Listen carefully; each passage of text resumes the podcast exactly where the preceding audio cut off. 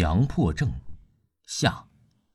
许晴望着周围，现在都是晚上十二点了，待在寝室外面一点恐怖阴冷的感觉都没有，也瞬间没了兴趣。不用了，不用玩了，我们先进去吧。我把张涛叫醒，让他送我回去，这里很没意思。好吧，高勇心里面呢也是暗暗悔恨，这是个极好的时机，就被自己破坏了。真的好想把自己多事的手给砍了。高勇边想边用钥匙重新打开门。打开门的那一瞬间，寝室外面的灯突然闪烁了一下，时明时暗，还带着电火花的声音，很是诡异。高勇和许晴都吓了一跳。等回过神来的时候，一股大力袭来，两个人双双跌进寝室。抬头望去，两个人的头皮都在发麻。他们看到了什么？是王文。王文站在寝室中间，嘴巴涂了大红色的口红，双手的指甲长得很长很长，大约有三米。最重要的是，他右手食指上穿插着一个人，高高的举起。那个人是张涛。张涛的身上到处都是指甲穿出来的洞。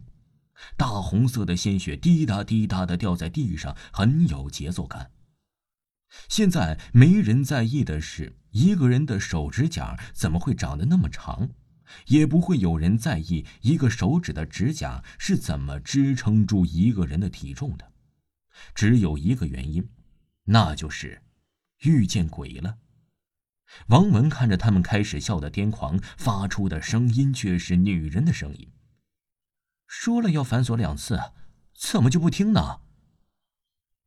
高勇的腿一下子就软了，趴在地上动都动不了，浑身发抖，裤子都被尿湿了，整个寝室里散发着一股骚臭味。而许晴看着王文，很怕很怕，但是她更心痛，她的男人张涛因为她的一时玩心而葬送了性命。我们不是反锁门了吗？为什么还要杀张涛？为什么你会变成鬼？许晴猛然想到，眼含泪水的质问。王文冷笑着，恶言恶语的道：“我说了无数次要反锁两次，反锁两次，怎么就不听呢？你们竟然只反锁了一次，就敢重新开门进来，你们的胆子还真是大。”王文说完，手里的指甲就开始暴涨。直直的朝着两人袭来。高勇待王文的指甲穿透自己的身体，才想到，原来王文不只有关门反锁两次的强迫症，也有每天不剪指甲不睡觉的习惯，像个娘们一样扭捏。可是谁能每天不剪指甲不睡觉呢？今天晚上，王文并没有剪指甲就睡了。而许晴在指甲袭来的时候，瞬间想起张涛给他看的视频。王文发病下高勇的视频之中啊，第一次看的时候，他看到王文的背后有一个穿红衣服的女人低头剪着指甲，好像那个穿着红头发低头的女人，好像进了王文的身体，在操纵着王文。